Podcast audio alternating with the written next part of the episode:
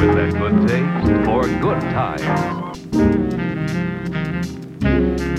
We welcome you to Kinema. Ich grüße dich, Leon. Ja, guten Abend. Guten Abend, Leon, Guten und Abend. Äh, guten Abend an alle Zuhörer. Ja, Ähm, wir begrüßen euch zu einer neuen Folge von Kinema. Auf jeden Fall. Ich freue mich. Letzte, ich mich auch. Ähm, wir hatten ja letzte Woche den, äh, eine Gastfolge mit Tobi. Ja, unser lieber Freund Tobi. Genau. war sehr schön. ha- Hat uns auch echt gefreut. Wir haben schon ein paar Rückmeldungen gekriegt ähm, von verschiedensten Seiten. Ähm, und ein paar Leute haben auch auf der, bei der Umfrage bei Spotify mitgemacht, was ich so gesehen habe. Und da ging die Tendenz auf jeden Fall Richtung mehr Gäste.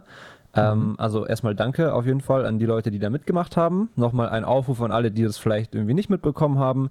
Auf Spotify ähm, kann man jetzt Umfragen machen. Wir können Umfragen machen auf Spotify. Ähm, und ihr könnt dann sozusagen unsere Folgen bewerten und wir können uns ein Bild davon machen. Funktionieren die Konzepte, die wir uns ausdenken oder eher weniger und können dann sozusagen den Podcast für euch noch ein bisschen besser machen.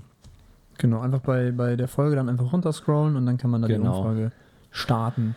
Ähm, ja, worum geht's? Muss man da, muss man da, sollen wir mal so ein Gewinnspiel machen oder so, um die Leute da vielleicht ein bisschen zu hooken?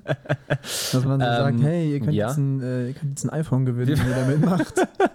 wir wir können es uns überlegen. Also ich glaube, jeder, der äh, öffentlich auftritt und was von sich hält, macht Gewinnspiele. Ja, vielleicht Ähm, äh, verlosen wir dann ein Vielleicht, Bierchen vielleicht so. verlosen wir da mal was. Aber ähm, was machen wir? Ein Bierchen. Ein Bierchen, ja. Ein Hopfenmalz und Blei Limited Edition Bierchen. Babsi Schießpulver, ja. Babsi Schießpulver. Geil wär's. Ja, wär Geil cool. wär's.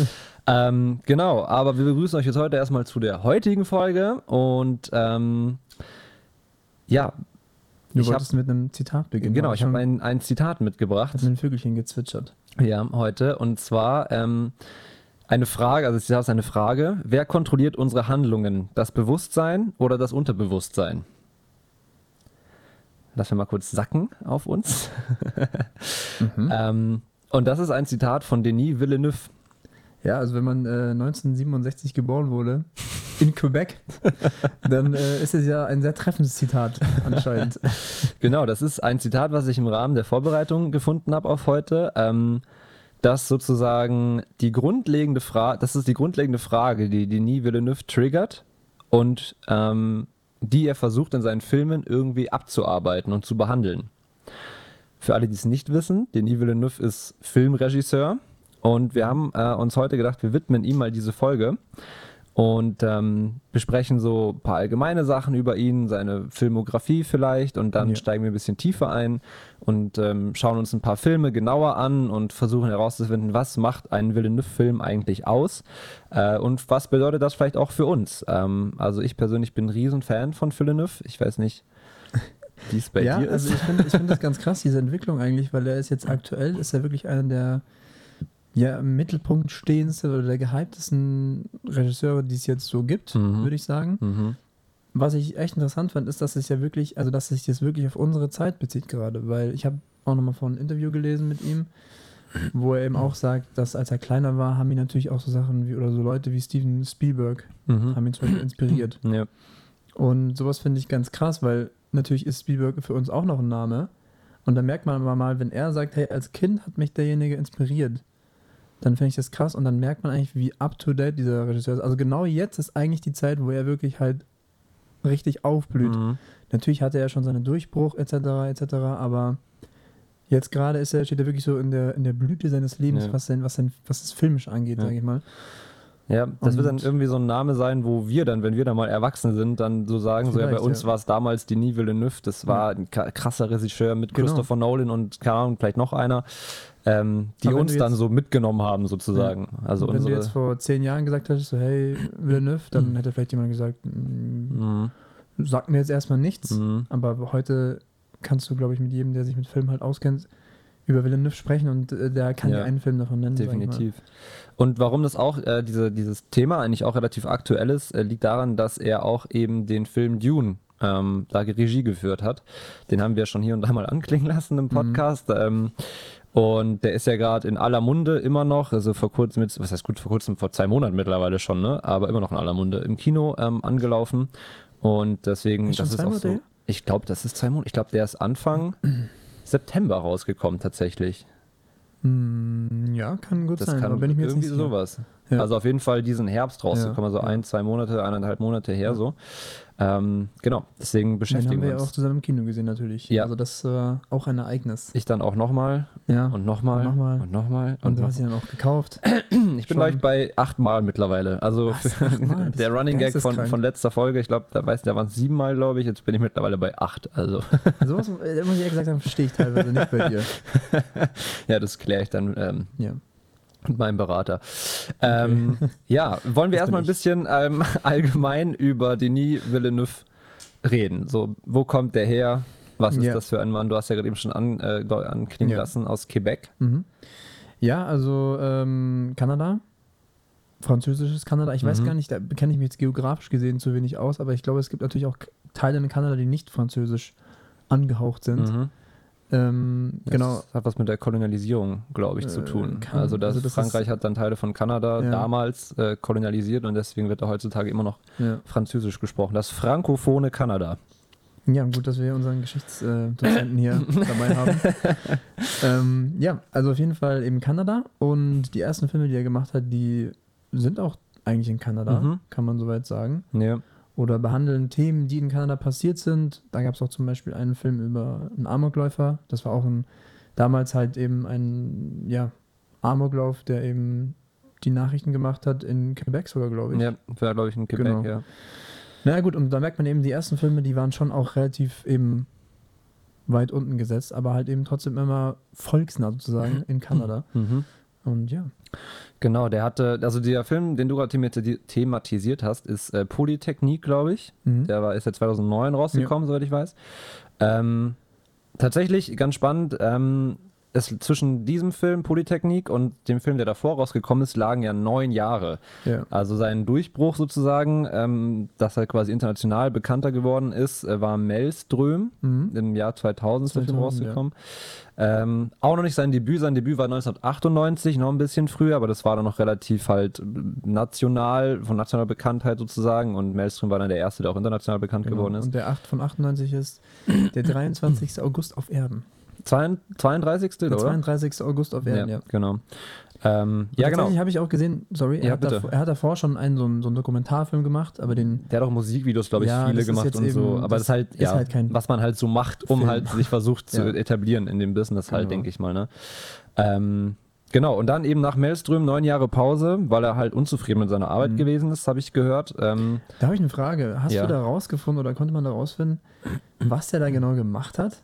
Weil mich hatte das nee, so. habe ich leider nicht gefunden. ich auch nicht, weil ich frage mich halt so, hey, du machst halt Filme und dann Ja. machst du einfach neun Jahre, machst Ja. du keinen Film mehr. So, er muss ja logischerweise auch gearbeitet haben, weil man muss ja Mhm. leben irgendwie. Mhm.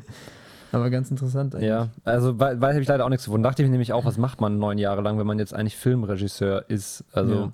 der hat übrigens auch ähm, einen jüngeren Bruder, der auch Filmregisseur ist. Wusstest du das? Ja, habe ich gesehen, ja. Ja, vorhin. Martin ja. Villeneuve, aber der hat leider nicht so viel nennenswerte Sachen zu verzeihen. Noch nicht.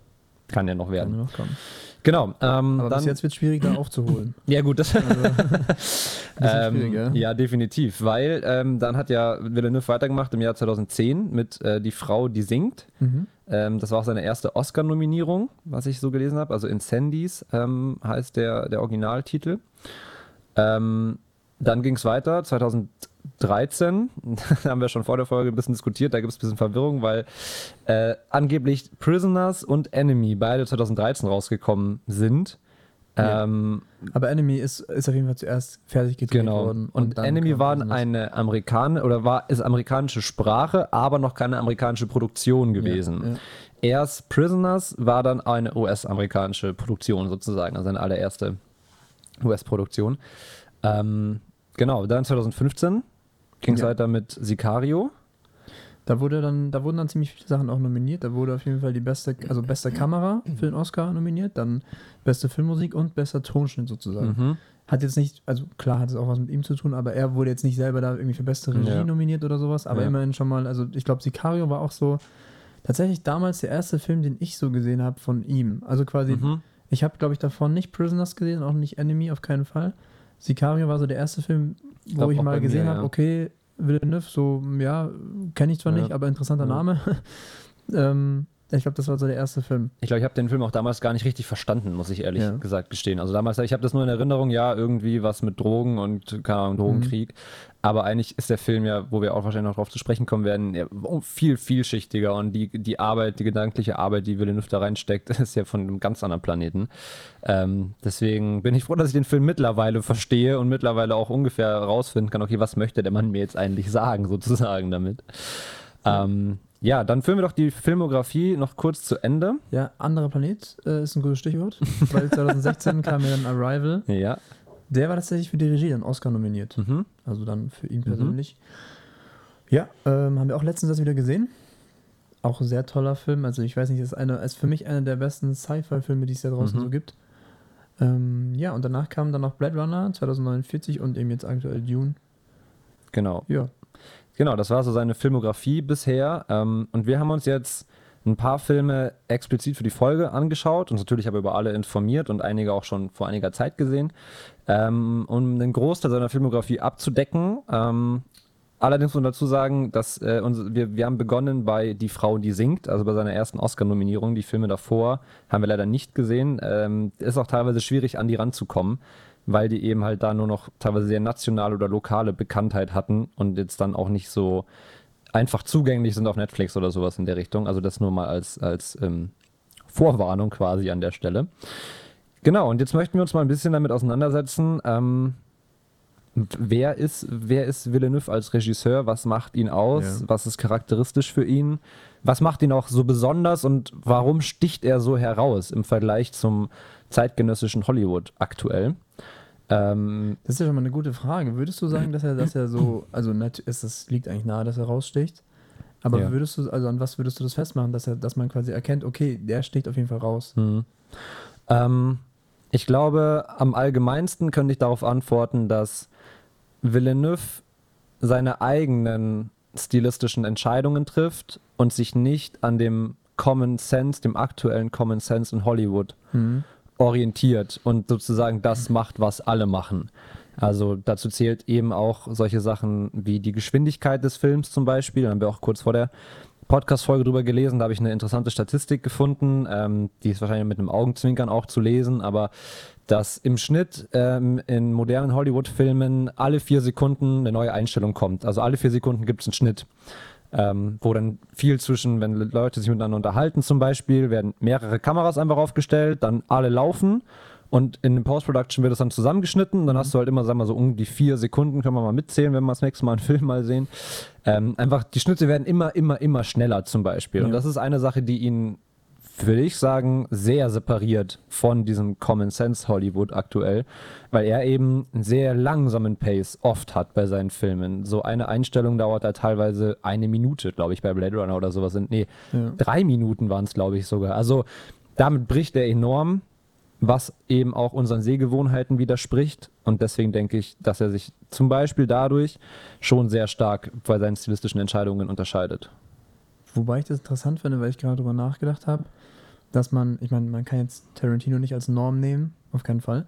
Aber ich dachte mir gerade so, diese Szenen, die eben, also weil du erzählt hast, dass Szenen so lange auf, Ja. dem, auf dem Bildschirm sind, drei Minuten jetzt von mir. Ich kann mich an eine Szene erinnern, aus einem Tarantino-Film, ich glaube, es war Death Proof damals. Da gab es eine Szene, da hat die Kamera ging einfach die ganze Zeit um den Tisch rum. Es war ein runder Tisch und an Ah, dem Tisch ja. saßen irgendwie vier Frauen und haben Mhm. sich miteinander unterhalten. Ähm, und das war eine Szene, die haben, die haben sich einfach unterhalten. Das hat nichts eigentlich wirklich zur Sache getan. Natürlich Mhm. waren das interessante Gespräche, vielleicht auch lustig, aber damals, als ich den Film gesehen habe, dachte ich mir dann eben, diese Szene dauert doch jetzt mittlerweile schon fünf bis zehn Minuten Mhm, oder so. mhm. Also auf jeden Fall. Ja.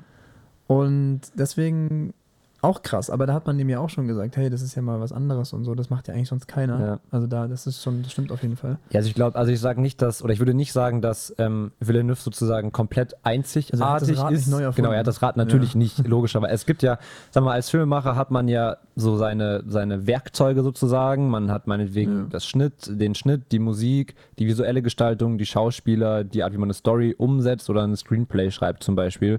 Und das ist ja bei jedem Filmemacher gleich. So, das heißt, alle arbeiten mit den gleichen Werkzeugen. Natürlich gibt es da Überschneidungen, gar keine Frage. Aber auch ein Tarantino grenzt sich ja auch ab, zum Beispiel auch von seinem Storytelling, ganz klar, vom sozusagen Rest des Common Sense Hollywoods sozusagen. Da ist mir in der Recherche tatsächlich was aufgefallen und zwar ähm, dieser Kontrast sozusagen äh, zwischen Villeneuve und diesem Common Sense Hollywood ähm, wurde oft mit Film, mit äh, Avengers-Filmen zum Beispiel belegt. Weil Marvel ja nun mal eigentlich schon sehr klassische Hollywood-Blockbuster halt macht und sozusagen die machen in Anführungsstrichen alles falsch, was ich bei sozusagen De- Denis Villeneuve so liebe. Also, und da musste ich mir oft, dachte ich, saß ich dann da und dachte mir so, ah, scheiße, also ich finde die Filme eigentlich mega geil. Ähm, und jetzt heute in der Folge werde ich dann darüber erzählen, dass das halt, ach, so Common Sense Hollywood ist sozusagen und das, was Villeneuve macht, so viel künstlerisch anspruchsvoller ist oder sowas in der Richtung. Wobei, das kann man nicht werten, denke ich mal. Das ist halt einfach Naja, also ich- jedem das Seine. Ich würde schon sagen, dass die, dass die Marvel-Filme, bis- die wir bis jetzt gesehen haben, also nicht, gar nicht, dass die jetzt technisch irgendwie schlecht, schlechter sind, also das auf keinen Fall, oder irgendwie dann halt auch storymäßig jetzt viel schlechter wären. Aber so diese, diese Abfolge und eben diese Schnittsachen und sowas, ich meine, das ist bei den Marvel-Filmen halt schon ziemlich Ja. basic, Ja. sagen wir jetzt mal so. Das ist halt einfach ziemlich runtergebrochen und halt so eine, so eine, ich sag jetzt mal so eine relativ einfache Filmformel vielleicht. Ja, und es muss, es passt aber auch zu Marvel, wenn Ja, man klar. sich mal überlegt, sag mal, von der Energie her, die eine Geschichte rüberbringen soll oder nicht, ist jetzt vielleicht, wenn du jetzt Marvel so langsam schießen würdest, den Film, wie jetzt Ja. zum Beispiel ein Blade Runner oder sowas in der Richtung, dann würde der ja vielleicht gar nicht funktionieren, könnte ich mir vorstellen. Also, Ja. wenn man ganz viele schnelle Schnitte hintereinander packt zum Beispiel und verschiedene Kameras und Blickwinkel, dann ist das ja irgendwie aufgeregt und vermittelt ja so eine gewisse Energie sozusagen, Auch die halt dann dazu passt. Auch interessant eigentlich, weil Marvel war ja bis jetzt immer so eine Reihe halt von Filmen, sage ich mal. Oder auch wenn es einen einzelstehenden Film gab, hat er immer irgendwie zu einem anderen gepasst, etc. Und bei Villeneuve hatten wir bis jetzt ja noch keine Filme, die quasi, also wir hatten noch keine Reihen. Wir hatten immer Filme, die Mhm. einzeln für sich gestanden haben. Mhm. Jetzt allerdings haben wir ja Dune und da sollen ja auch noch ein zweiter und vielleicht noch ein dritter kommen. Mhm. Und da bin ich mal gespannt, wie das dann ist, wenn du halt mehrere Filme hast, die eine Reihe sein sollen und die aber alles so ein langsames Pacing haben. Mhm. Oder du hast natürlich, was vielleicht dann auch wieder Villeneuve untypisch wäre, hast dann vielleicht im zweiten Dune oder so halt ein schnelleres Pacing, was ich mir aber nicht vorstellen kann. Ähm, da bin ich mal gespannt, wie das Ja. halt, äh, wie sich das auswirkt. Ja. Weil ich, ich weiß nicht, also Definitiv.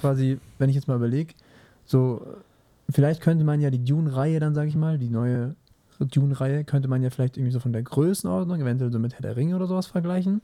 Ja, oder mit. Star Wars oder sowas. Und da frage ich mich gerade, bei, bei Herr der Ringe zum Beispiel war es ja durchaus auch so, dass es mal Szenen gab, die schon sehr lange gedauert haben und die auch langsam angelegt waren. Aber es hat halt schon so einen Mix auf jeden Fall. Es gab auch Szenen, die echt schnell waren. Bin ich mal gespannt, wie sich es halt verhält dann. Wo man auch das Erscheinungsdatum ja mitbedenken muss. Also die Herr der Ringe-Filme sind ja schon ein bisschen älter und zählen sozusagen nicht mehr in das, sag mal, zeitgenössische Hollywood von 2020 oder 2018, Ja. 19, sowas rein. Ähm, ja, aber da kann man auf jeden Fall, äh, wird man, wird mir beobachten und ähm, ich habe einen interessanten Punkt herausgefunden bei meiner Recherche, an dem man diesen Villeneuve-Stil besonders gut sehen kann und an dem man vielleicht auch dann bei zukünftigen Filmen festmachen kann, zumindest als Indiz. Ähm, ist das jetzt eher so ein Slow-Pacing-Film oder nicht? Und zwar bei Konversationen mit mehreren Menschen oder mehreren Charakteren. Ähm, da ist mir aufgefallen oder kam dann auch bei meiner Recherche raus, dass zum Beispiel bei Arrival gibt es doch viele Szenen, wo die in diesen Zelten stehen und dann irgendwie drei, vier Leute sich miteinander unterhalten. Und bei Villeneuve ist es oft so, dass es eine einzige Einstellung gibt, also ein, ein Weitwin eine Weitwinkelaufnahme, sage ich mal. Und alle Menschen, die jetzt reden sollen in der Szene, sieht man und diese, diese Einstellung verändert sich nicht für eine ganze Zeit lang. Und dann habe ich ähm, eine Szene oder Szenen aus Avengers gesehen eben. Und da wurde sozusagen bei den Unterhaltungen immer, sobald einer andere was gesagt hat, der Kamerawinkel geswitcht und zwar nur ein Close-up von dem Gesicht dessen, der gerade geredet hat. Und da dachte ich mir, das ist doch eigentlich ein interessantes Indiz, sag mal, für sowas wie einen Slow-Pacing oder einen Fast-Pacing-Film zum Beispiel und auch etwas, was Villeneuve auszeichnet und worauf man mal allgemein achten kann, wenn man das nächste Mal Filme sieht. Wird in Unterhaltungen hin und her geswitcht und sieht man dann wirklich nur den jeweiligen Redner im Close-Up oder sieht man den gesamten Raum mit allen Leuten da drin und die unterhalten sich miteinander. Fand ich zum Beispiel auch ganz spannend. Ja, dieses gesamte, dieser gesamte Raum und, und quasi, also diese, diese Einstellung des gesamten Raums und alle Leute unterhalten sich miteinander, das hat für mich immer so, ein, so eine Art Kammerspiel-Vibe, Mhm. weil da denke ich zum Beispiel gerne an Hateful Eight zurück. Da gab es ja auch viele, da gab es auch Close-Up-Einstellungen, wenn dann jemand geredet hat, aber da gab es auch teilweise viele Einstellungen, die halt, wo man eben den ganzen Raum gesehen hat und dann eben die, die Charaktere halt sich untereinander unterhalten haben. Und das ist ja eigentlich ein guter Gedanke, wie du schon gesagt hast. Da muss man sich halt dann überlegen, so was, was will mir denn quasi das Bild jetzt sagen? Will Mhm. mir das irgendwie dann so eine Stimmung geben von halt irgendwie Bedrücktheit oder Eingeschlossenheit vielleicht sogar oder halt so wir alle gegen die anderen draußen oder irgendwie Mhm. sowas? Das kann man sich ja überlegen. Dann zum Beispiel bei Arrival könnte ich mir durchaus vorstellen, wenn man dann eben diese Szene hat in diesen Zelten, die sind ja da auf dann so einem militärischen Stützpunkt in Ja. der Nähe von dem Raumschiff, was dann da gelandet ist und dann sind sie nun mal da, aber kein anderer kann quasi da Zugang finden und deswegen kann man auch diese ganze Szene zeigen, weil eh Mhm. keiner dazukommt, Mhm. außer die, die halt im Raum stehen. Ja. Wäre wär auf jeden Fall äh, durchaus eine, eine Analyse- oder Interpretationsmöglichkeit, gar keine Frage. Ähm, ja, also das war auf jeden Fall, das sind so diese, diese kleinen Sachen, sage ich mal, die einem so als Zuschauer manchmal gar nicht so auffallen, Mhm. aber wenn man das dann mal in die der Analyse unterzieht, wo man dann merkt so, ah, interessant. Und das zum Beispiel beeinflusst dann eben auch das Pacing von dem Film so und ähm, da bricht halt eben Villeneuve auch, wie gesagt, stark mit aktuellen Sehgewohnheiten. Ihr könnt auch mal darauf achten in Zukunft, wenn ihr einen Film schaut und da unterhalten sich Leute, wie wird diese Unterhaltung gezeigt? Mit vielen Schnitten oder eine einzige Einstellung, die einen Großteil der Konversation zumindest läuft? Ja. Ist eigentlich ganz spannend, das zu beobachten. Ähm. Man muss allerdings dazu sagen, das hat sich bei Villeneuve auch erst rausentwickelt. Also zum Beispiel ähm, habe ich was über Polytechnik gelesen, also sein Film von ähm, 2009. 2009, genau. Da war das zum Beispiel noch nicht so. Also ich meine, gut, die, das Topic Amoklauf ist vielleicht auch, bietet es auch jetzt ein Slow Pace nicht an, ich weiß es nicht. Aber auch bei seinen vorherigen Filmen soll das schon auch noch schnelle Schnitte und Kameraschwenks und keine Ahnung was gewesen sein. Und dann hat er halt gemerkt, nee, irgendwie, irgendwie ist es das nicht sozusagen. Und vielleicht hat er das in den neun Jahren gemacht, sich überlegt, wie möchte er Filme drehen, ich weiß es nicht. Weil dann mit nach und nach und halt eben bis heute, ich würde sagen, Blade Runner war vor allem, was den Pace angeht, so ein Peak bei ihm sozusagen. Also im Sinne von, der der, der langsamst geschnittene Film, ähm, hat sich dann auch immer weiter so rausentwickelt bei ihm. Also er hat nicht von vornherein solche Arten von Filmen gemacht. Wobei man sagen muss, findest du diese, also offensichtlich findest du die Entwicklung sehr gut, Ja, definitiv. aber bis jetzt, also gerade die letzten drei Filme sind ja alles, also 2016 Arrival, 2017 Blade Runner und 2021 jetzt Dune, sind ja alle schon sehr Sci-Fi angehauchte Mhm. Filme. Mhm. Kann man, glaube ich, definitiv sagen. Glaubst du, der hat jetzt da für sich so, ein, so eine Ecke gefunden, in der er sich aufhält? Oder glaubst du eben, das ist jetzt halt einfach ein Zufall, dass es eben sich in die Richtung bewegt hat? Oder das waren jetzt eben drei Sachen, die ihn halt sehr interessiert Ja. haben, die er jetzt eben gemacht hat? Weil zum Beispiel davor, 2015, Sicario ist ja an sich ein ganz anderes Topic. Ja, ja. Also auch eine ganz andere Ecke von theoretisch Film. Und vielleicht auch ein bisschen wieder in die Richtung von 2010 eben, die Frau, die singt. ja. Da ging es ja auch so ein bisschen um Krieg und Drama Mhm. und ja, Verfolgung. Also, weiß ich nicht. Ich bin mal gespannt eben. Also jetzt wird ja sein Ziel wahrscheinlich schon eher Dune sein, aber ich, ich natürlich macht er noch mehr Filme und Also ich habe ein Interview mit ihm gelesen, wo er gemeint hat, das Schöne an Sci-Fi ist quasi, dass man ähm, in, die Geschichte ist ja in einem großen Abstand zur aktuellen Realität. Man kann aber trotzdem ähm, Probleme behandeln, so sozio, soziopolitische Themen, die wir heute auch haben, aber man hat viel mehr Freiheiten, weil man sagen kann, okay, hey, es ist ja die Zukunft, sozusagen, es ist ein Sci-Fi-Film. Und ähm, das weiß ich nicht, könnte schon sein, dass es dann so ihn da reingetrieben hat in diese Ecke, sage ich mal, und er jetzt sich auch wohlfühlt, weil er eben sagen kann, okay, hey, ich habe, mir wird ja nichts mehr vorgeschrieben, so du kannst ja jede Welt ausdenken, die du magst sozusagen und dann einfach deiner Kreativität freien Lauf lassen. Das ist schon durchaus ein Vorteil von Sci-Fi, würde ich sagen. Ich habe nämlich gerade versucht, das so ein bisschen so einzuordnen, weil ich will jetzt nicht sagen, hey, also natürlich machen Ratings immer auch irgendwo Sinn, aber ich möchte jetzt eigentlich bei den ganzen Filmen nicht unbedingt sagen, so ja, der Film ist besser als der oder sowas. Aber zum Beispiel Prisoners 2013, auch mit Jack Gyllenhaal unter anderem, hat mir zum Beispiel sehr, sehr gut gefallen. Mhm. Das war ein sehr guter Film und ich finde fast, dass das einer seiner besten Filme ist, auch wenn ich gerade gesagt habe, ich will die nicht gerne raten. Aber es ist nun mal einfach so, dass der Film mir halt einfach von allem drum und dran sehr gut gefallen hat. Auch die Mhm. Geschichte etc. Und diese Sci-Fi-Sachen sind auch sehr, sehr gut, aber zum Beispiel, wenn ich die jetzt, also, ja, kann man schwierig erzählen. Aber irgendwie hat es, also dieser, dieses Drama, was er rüberbringen kann, bei Prisoners zum Beispiel oder bei Sicario, hat für mich irgendwie nochmal so eine, so eine komplett andere, oder so ein bisschen so ein, ein Step drüber, so. Eine Step Okay. über. Okay. Weißt du, wie ich meine? Also, es ist schwierig zu Ja. erklären jetzt, aber Mm, es ist einfach auch nur ein Gefühl. Ja, es hat Also, halt eine andere keine- Qualität einfach für dich so. Ich denke mal, es ist, ich glaube, man kann, wie gesagt, es ist halt krass subjektiv. Also Ja. ich zum Beispiel finde seine Sci-Fi-Sachen, eigentlich auch nicht geiler. Also wir haben uns ja gerade eben kurz vor der Ja. Folge haben wir uns ja ähm, Enemy angeschaut Mhm. und der war ein super Film, gar keine Frage. Also der hat mich auch äh, so im Villeneuve-Style in, in, ein, in ein Labyrinth reingeworfen sozusagen mit dem Charakter zusammen und man versucht dann eineinhalb Stunden lang diesem Labyrinth zu entkommen und sammelt Hinweise und ah okay, das könnte so sein oder nicht oder weiß ich nicht was. Und es war bei Arrival beispielsweise auch nicht anders und das war ein Sci-Fi-Film. Also ich glaube, für mich persönlich ist einfach das, was ich bei Villeneuve so toll finde, ist halt eben diese Puzzlefilme, so nennt, oder so hat er es, glaube ich, selber auch mal genannt. Also, dass man in eine Welt geworfen wird, über die man nicht so wirklich eine Ahnung hat, oder man wird von Problemen gestellt, von denen man keine Ahnung hat, wie so ein Labyrinth eben sozusagen, versucht sich dann darin zurechtzufinden, stößt dann auf moralische Konflikte vielleicht oder die Auseinandersetzung mit der eigenen Vergangenheit oder sowas in der Richtung. Und irgendwie schafft man es ja nie so ganz raus aus dem Villeneuve-Labyrinth sozusagen. Also am Ende sitzt man ja meistens da und denkt sich so, hä? Irgendwie checke ich es nicht so ganz. Aber das und das ja- ist halt der Charme. Und ob das Ja. jetzt Sci-Fi ist oder Okay. ob das jetzt kein Sci-Fi ist, das ist mir eigentlich relativ gleich, glaube ich. Okay, das heißt, es würde ja eigentlich sagen, das Setting an sich macht erst, spielt erstmal keine große Rolle, also keine vorrangige, vorrangige Rolle, sondern halt eben die Geschichte, die damit erzählt wird, Ja. ist das Ja. Wichtige in dem Fall.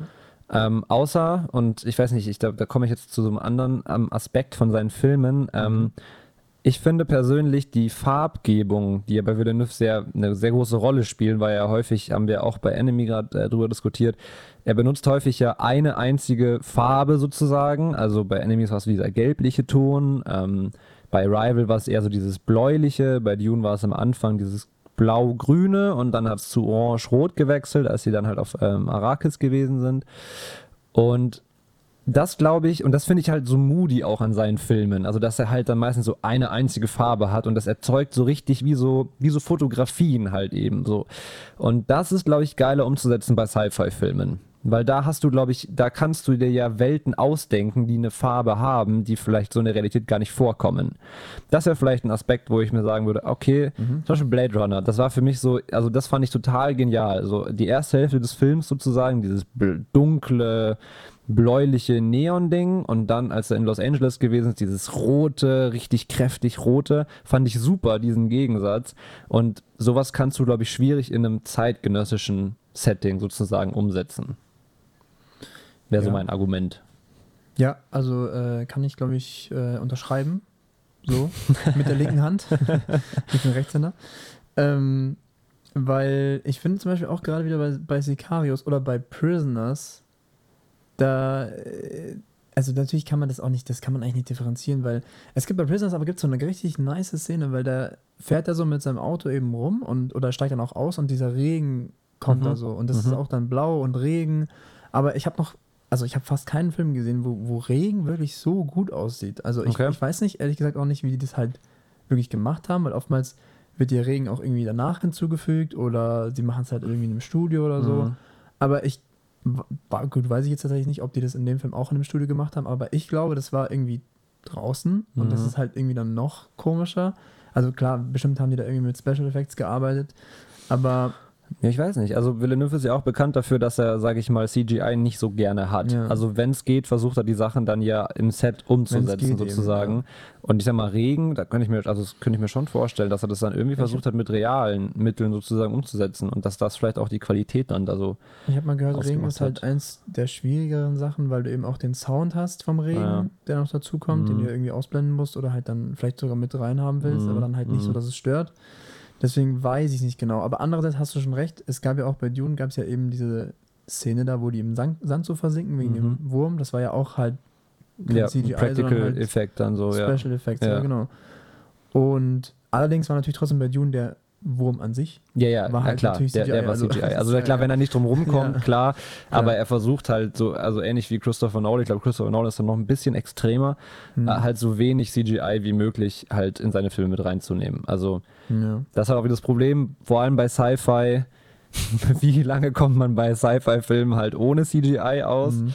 Äh, und wie groß ist der Aufwand dann, diese fiktionalen Sets halt nachzubauen? Na, ich meine, wenn du dir so einen Sci-Fi-Film anguckst, dann willst du ja auch irgendeine bestimmte Größe haben. Du willst ja auch die Sachen dann sehen und du willst ja auch Sachen sehen, die du sonst halt nicht so sehen genau, kannst. deswegen irgendwie. ist halt, ich meine, die kann man zwar alle nachbauen, aber vor allem die, also bei Villeneuve sind es ja vor allem diese Größenverhältnisse. Mhm. Also bei Blade Runner diese, diese riesen die Polizeizentrale ist das dann ja dann, glaube ich, wo er dann dahin Ja. fliegt. Also der LAPD-Zentrale, riesengroß. Oder dann, ähm, als er in Los Angeles gewesen ist, diese Statuen dann von diesen Mhm. Frauen, wenn du dich noch dran erinnerst.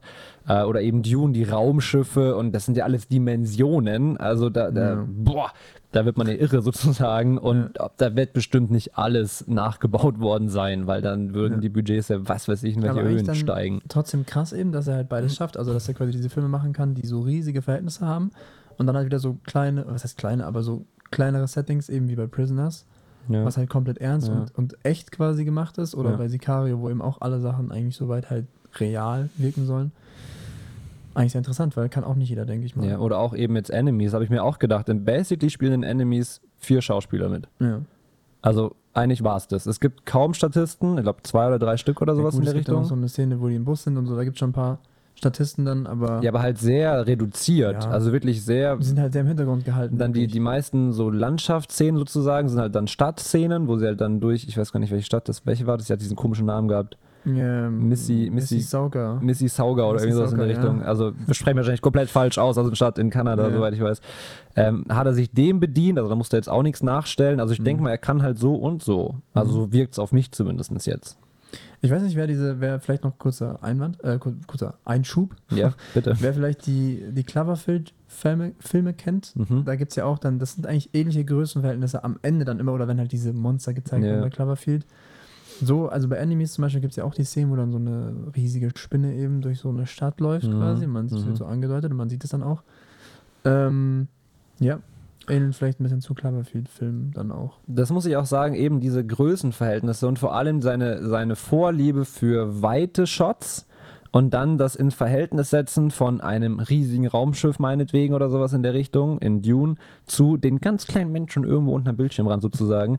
Das ist auch das, was ich so beeindruckend finde. Also dieses ins Verhältnis setzen von der Dimension eines Menschen und der Dimension irgendeines Objekts oder keine Ahnung was, was er halt dann in dem Film Ja. ähm, eben hat. Das sind auch so, das ist auch so eine Sache, wo ich, ich weiß nicht, irgendwie catcht mich das total. Also diese Weitwinkelaufnahmen, von wo man wirklich mal richtig viel sieht. Und wenn die dann auch noch ein bisschen länger auf dem Schirm gelassen werden, sozusagen, dann kann ich die auch noch richtig auf mich wirken lassen. Und dann bin ich halt glücklich. Also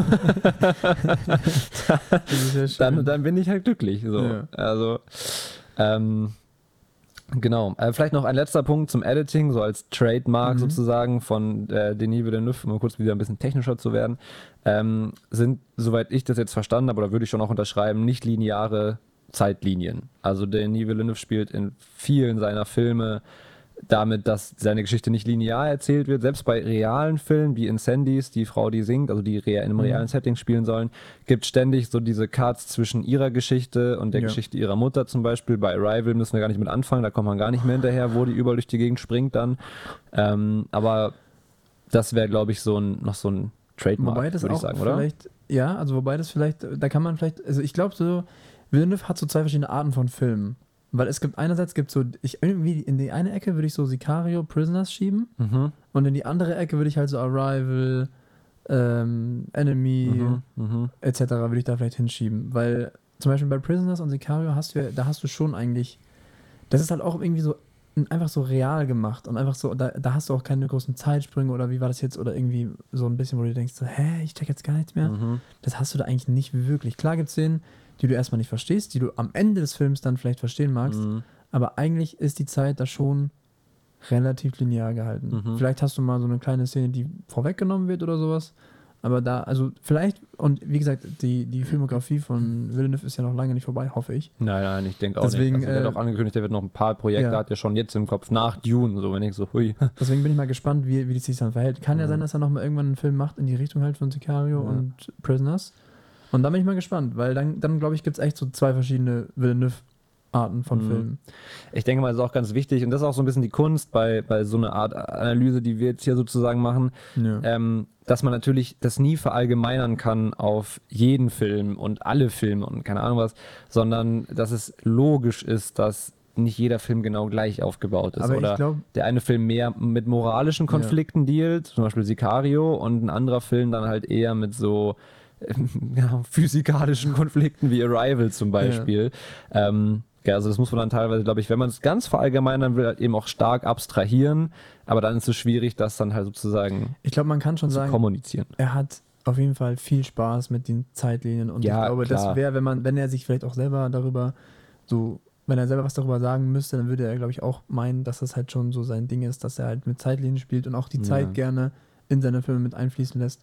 Und- Und, tatsächlich auch Natur habe ich. Äh, Nochmal bitte? Natur tatsächlich auch. Natur, also Natur okay. ist auch so ein Ding, was ihn, was ihn echt anscheinend interessiert, Mhm. wirklich. Und das hat auch, war auch wahrscheinlich bei Dune ein großer Faktor, so Mhm. dieses Naturding. Ja. Ich glaube, ähm, also ja, das Ja. würde ich jetzt nicht weggehen. Also das gut. stimmt schon, du hast recht mit dem Ja. Naturding. Ähm, und noch eine Sache zu, diesem Zeit, zu dieser Zeitlinien-Thematik, sage ich mal, ähm, das spielt auch wieder in dieses, äh, sag mal, Enigma-Ding so ein bisschen mit rein. Also seine Vorliebe dafür, Filme wie Labyrinthe zu entwerfen, in Anführungsstrichen, indem man dann so die Zeitlinien switcht und manchmal sich gar nicht sicher ist, ist man jetzt in einer anderen Zeitlinie oder nicht? Ich Mhm. weiß es nicht genau. Das betont ja gerade diesen Charakter dessen, wo man sagt, okay, irgendwie, es gibt hier ein Rätsel, was ich lösen muss, ein Puzzle, was ich zusammensetzen muss und keine Ahnung. Ähm, selbst, bei, selbst bei Prisoners, da spielt er zwar nicht mit den Zeitlinien, aber da ähm, erinnere ich mich, dass er da so Cuts gemacht hat. Da wurde dieser eine Dude verhört. Ich habe leider die Namen jetzt gar nicht mehr im Kopf Ja. und ich will auch nicht Nee, nee. groß spoilern. Worum es mir geht, ist, da wurde ein Verdächtiger wurde verhört und während der Verdächtige verhört wurde, gab es immer wieder Cuts an einen Tatort sozusagen, was bei dem Zuschauer so ein bisschen ähm, die Reaktion ausgelöst hat, dann diesen, der jetzt gerade vom Hauptcharakter verdächtigt wird, wirklich auch zu verdächtigen, zu denken, aha, mhm, ja, macht ja voll Sinn, dass der das sein könnte, weil man dann parallel immer die Szenen vom Tatort gesehen hat, was dann aber, soweit ich das weiß, am Ende sich als falsch rausgestellt. Und da, dann ist es auch, das spielt er auch wieder so ein bisschen mit dem Zuschauer. Da cuttet er nicht wirklich die, die Zeitlinien, aber dann verschiedene, ähm, wie nennt man das jetzt, Sets, Spielorte des Films sozusagen, sch- schneidet er so ineinander, dass man als Zuschauer dann sich auch nicht so ganz sicher ist, was jetzt abgeht und was man glauben darf und was nicht. Eben, es, wird, es wird vielleicht so, ein- so ein bisschen so eine, so eine Honigtopf-Ferse gelegt, wo Ja, man genau, vielleicht ja. reintreten könnte Ja. und dann ist es aber einfach nur ein süßes Etwas, aber keine wahre Realität. Ja, da, oh, Wahnsinn, das geht mir so nahe. Äh, Ich habe tatsächlich ganz kurz, also außer du willst jetzt noch was erzählen, weil ich, also du kannst auch gleich noch weiter erzählen. Ja, ja, hab nur bitte. eine kurze Einwurf, weil ich habe hier gelesen im In- Interview mit äh, Guillermo del Toro, ist auch Mhm. ein äh, Regisseur unter anderem von Pacific Rim. ah, okay. Ähm, da haben sie sich Ganz beide, kurz Frage auch vom zweiten oder nur vom ersten? äh, Weil der zweite war nämlich kacke. weiß ich gar nicht, auf jeden Fall Pacific Rim 1. Okay, Sowas gut. Können wir Weil der war gut. Ähm, haben sie sich darauf geeinigt, die beiden, dass es eben so ist, je größer der Film ist und je größer auch das Budget ist, desto komplexer ist quasi die, sind die Entscheidungen. Also sozusagen, Mhm. es muss dann immer, also je größer halt auch das Budget ist, desto mehr muss quasi schon im Vorhinein feststehen, wenn man halt eine Szene macht. Mhm. Hört sich auch erstmal total logisch an, weil du kannst ja, wenn die Szene jetzt, keine Ahnung, die kostet jetzt, meinetwegen kostet die Szene jetzt irgendwie 100.000 Dollar oder so. Und dann kannst Ja. du ja nicht sagen, okay, die mache ich jetzt mal irgendwie Ja. 100 Mal oder mal, so. mal spontan jetzt einfach Du mal. musst so. die ja dann gleich, also die Ja. muss halt dann sitzen sozusagen. ja, Ja. ja. Das Ähm, finde ich eigentlich ganz Das interessant. hat er und Denis Villeneuve haben sich sozusagen, sind da zu der Erkenntnis ja, genau, gekommen. ja. genau. Also Del Toro und Villeneuve Ja. haben das so zusammen ja, macht also Erörtert. absolut nachvollziehbar. Ja, Genau. klar, gar keine Frage. Und ich dachte mir eben auch deswegen, weil wir dann halt, wenn wir so Filme wie Dune haben, die ja schon ein sehr großes Budget haben, ich weiß gar nicht wie viel, ich glaube irgendwie irgendwas 160 Millionen oder so. 165 waren es, Ja. glaube ich, für Dune. Und dann macht es ja schon auch Sinn, dass halt dann die Szenen, wenn sie ausgeführt werden, eben auch dementsprechend perfekt eigentlich Mhm. sind. Mhm. Weil sonst, ja, könntest Ja du klar, die müssen dann vorher also- durchchoreografiert werden. Ja. Jeder muss genau wissen, wann er wo wie zu stehen hat.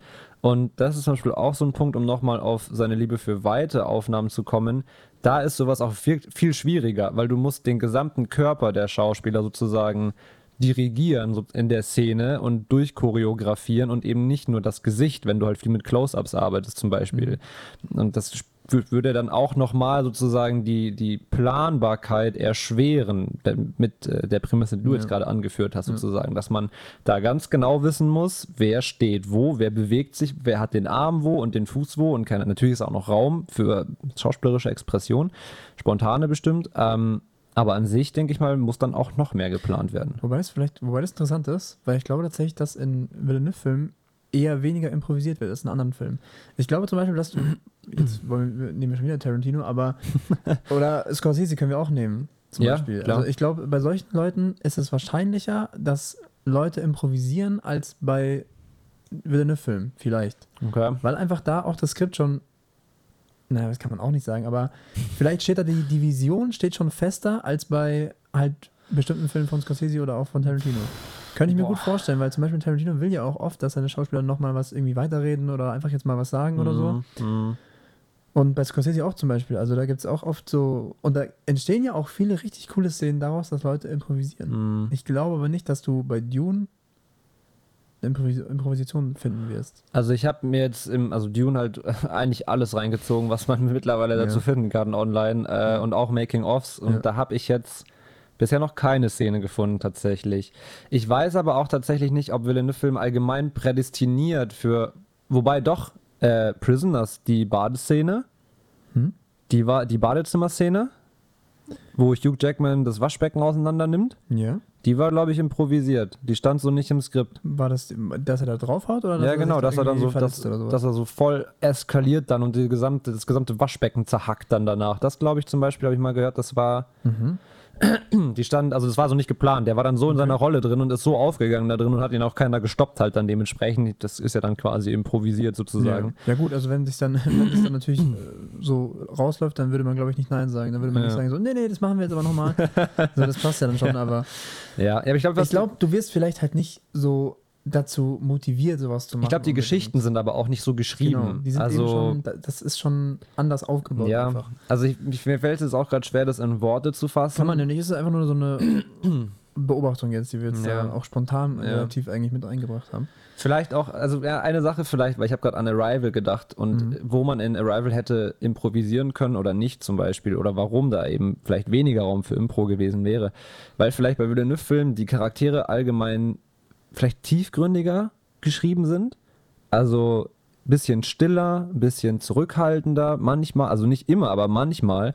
Und da vielleicht dann weniger Raum ist, um dann glaub, irgendwie eben. was, also weil Ich glaube eben auch, die Vision Ja. ist einfach eine andere, weil zum Beispiel, wenn du bei Pulp Fiction oder bei ähm, Django bei Unchained. Django oder bei irgendwie Wolf of Wall Street, da passt es auch irgendwo zu den Charakteren, dass sie dann mal ausrasten und dann kommt halt bei einer Ausrastszene, kommt dann halt Ja. mal irgendwie ein Satz mehr rein oder so oder irgendwie eine, eine, eine Bewegung mehr rein, Ja. die halt nicht so im Skript Ja. steht, aber das passt ja dann auch, weil genau solche Charaktere müssen ja, dann auch irgendwie sich komisch verhalten oder dann irgendwie was komisches sagen oder Aber das so. ist eine spannende These. Also da würde ich mir tatsächlich gerne mal äh, das mal ein bisschen näher untersuchen und mir Ja. noch mal ein paar mehr Making-ofs und so weiter reinziehen von anderen Villeneuve-Filmen, um mal zu gucken, ob das stimmt oder nicht. Weil an sich würde ich unserer These zustimmen, aber man muss natürlich prüfen, bevor man sie absegnen kann.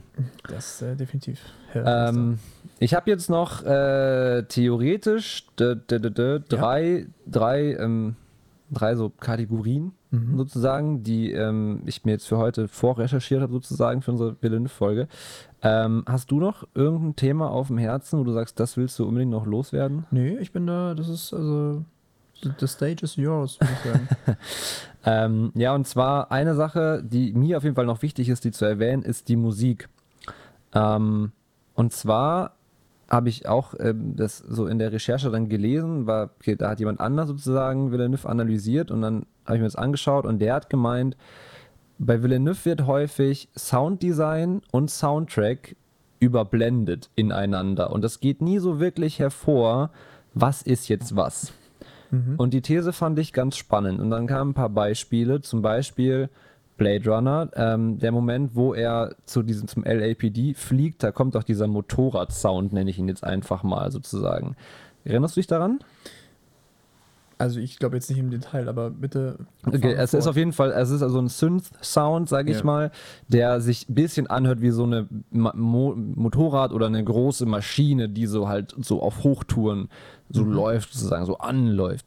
Und das ist, das ist tatsächlich Soundtrack, ähm, aber es würde auch wunderbar als Sounddesign in diese Szene reinpassen. Also während er so über diese Stadt fliegt oder sowas in der Richtung, hätte das ja auch sein können, dass das eben irgendeine Zukunftsmaschine ist, keine Ahnung, die solche lauten Geräusche macht oder ähnliches. Äh, Ähnlich auch bei Arrival zum Beispiel, wo ich glaube das erste Mal, wo sie mit den Aliens in Kontakt kommen, ähm, da machen die auch so Geräusche, irgendwie so hört sich an wie so Wale, so zehn Oktaven tiefer, sage ich jetzt mal.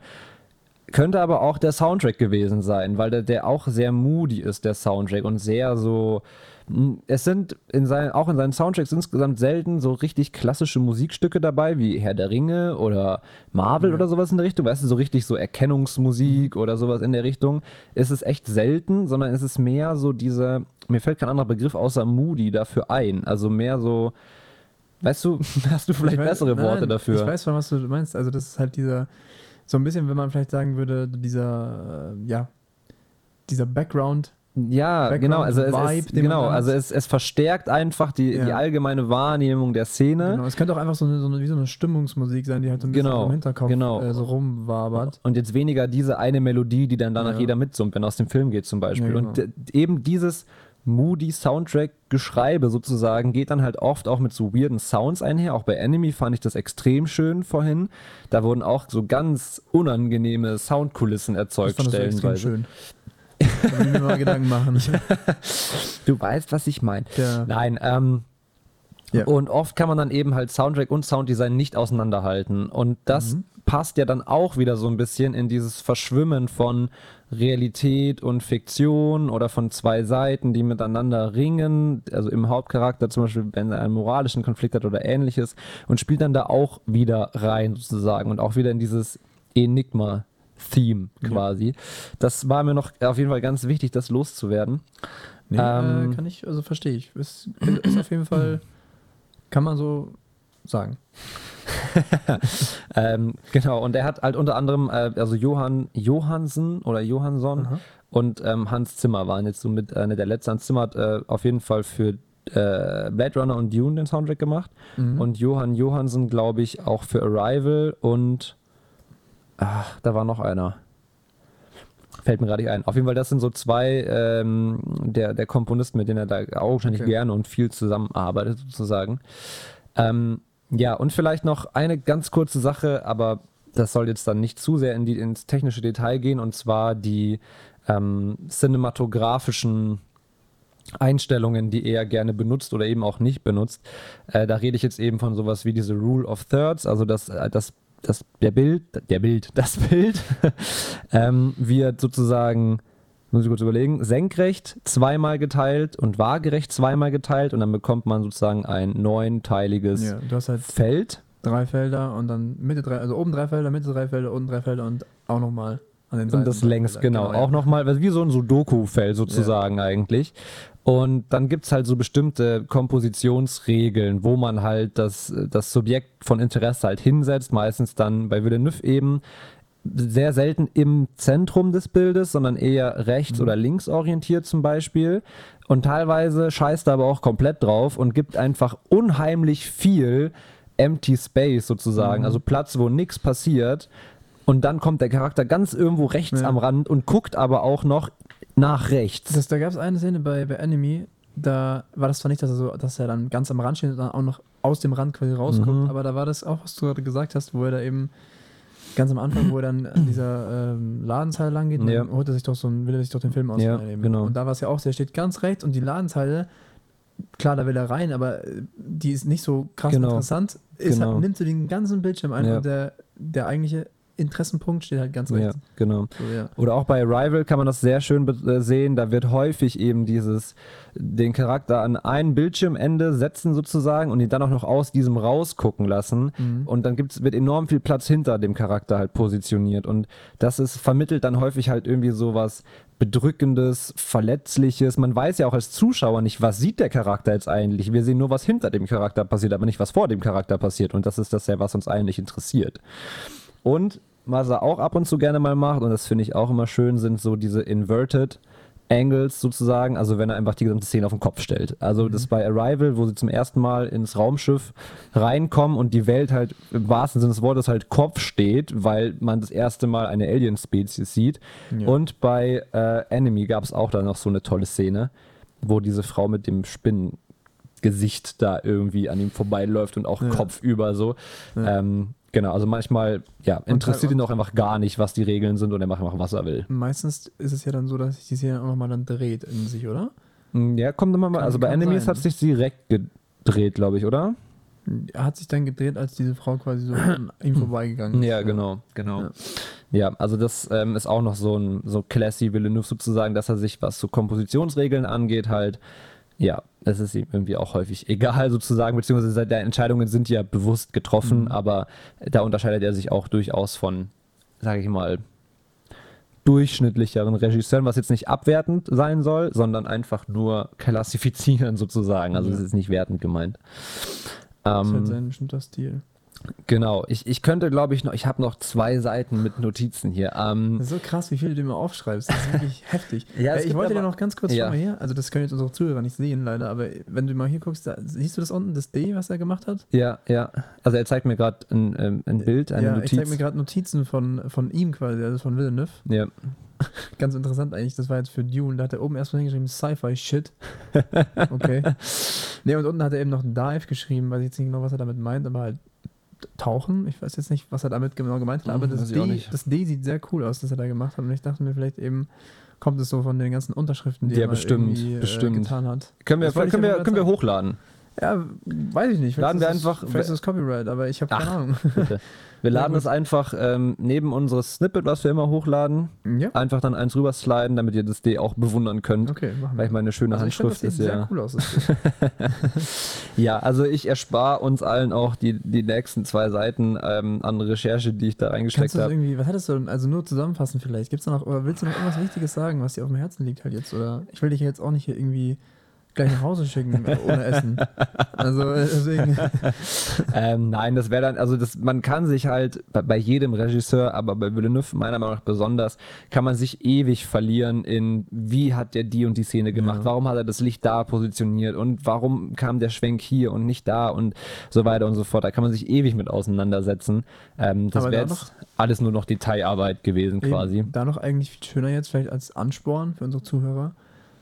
Schaut euch doch einfach die Filme an, weil Gerne, das, was ja. wir gerade schon sowieso beredet haben, oder was Hattek auch sehr erläutert hat, ähm, sind ja viele Sachen, auf die man echt gut achten kann. Ja, also gerade definitiv. in den bestimmten Szenen dann eben steht der Schauspieler jetzt ganz rechts, ist es in der Mitte, äh, wie viele Leute werden jetzt gezeigt, gibt es Ja. Teilaufnahmen, nicht Weitaufnahmen, also das alles kann man ja darauf achten und dann kann man sich ja auch selber im Endeffekt, also im Endeffekt macht ja, gibt es natürlich etwas, was damit erreicht werden soll, aber trotzdem wird ja bei jedem eine subjektive Wahrnehmung dann quasi Genau. erzielt. Also ihr könnt mal gucken, was, was löst das denn bei euch aus, wenn Ja. ihr sozusagen, der Bildschirm ist leer, bis auf der Charakter sitzt am rechten Rand des Bildschirms und guckt aus dem rechten Rand raus. Was löst das für ein Gefühl bei euch aus zum Beispiel? Oder ja, also kann ich wirklich nur jeden motivieren. Also ich persönlich bin mittlerweile auf jeden Fall ein riesiger Villeneuve-Fan. Mhm. Ähm, ich weiß noch nicht, ob ich jetzt Nolan mehr mag oder Villeneuve.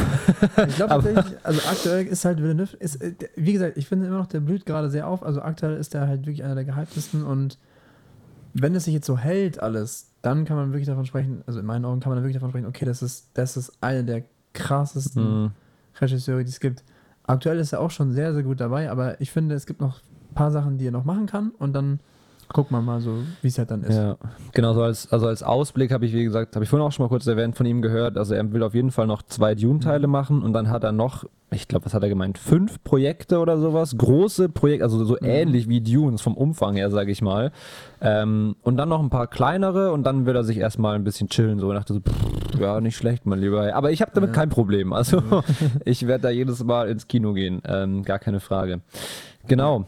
Ähm, Ich bin dabei, wenn du ja, willst. ja, definitiv. Und danach quälen wir euch mit den Sachen, die wir dann da rausgefunden und gesehen haben. Ja. Ähm, eine Empfehlung vielleicht noch an der Stelle für die, für die super Motivierten unter euch, falls da welche sind. Ähm, ich versuche, ich weiß noch nicht genau, wie man das schafft, aber auf Instagram euch einen YouTube-Kanal zu verlinken, der sehr, sehr gut ist, wenn man sich mit verschiedenen F Themen rund um Film auseinandersetzen will, die ich mir auch regelmäßig anschaue in Vorbereitung auf diese Folge. Und die haben auch noch einen Blog, wo die Storyboards rekonstruieren oder Moodboards rekonstruieren oder keine Ahnung was. Also die stecken da wirklich viel Arbeit rein.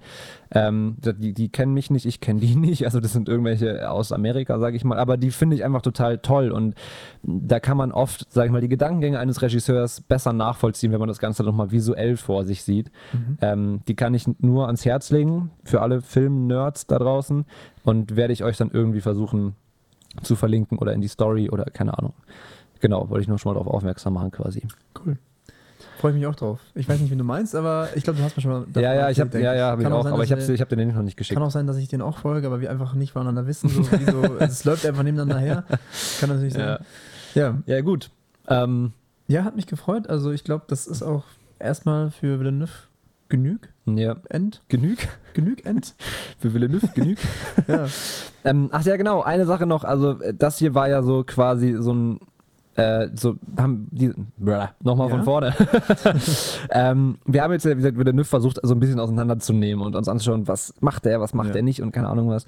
Und wenn euch das interessiert hat, dann, wie gesagt, wir versuchen nochmal so eine Umfrage zu starten auf Spotify. Dann gerne abstimmen, weil es gibt ja noch zig andere Regisseure. Also, haben wir auch schon ein paar erwähnt. Tarantino, Scorsese, äh, Nolan beispielsweise. Also, da gibt es ja Edgar Wright. Also, es gibt ja zig gute Regisseure, die wir uns gerne mal für euch so auseinandernehmen können, wenn euch das interessieren sollte.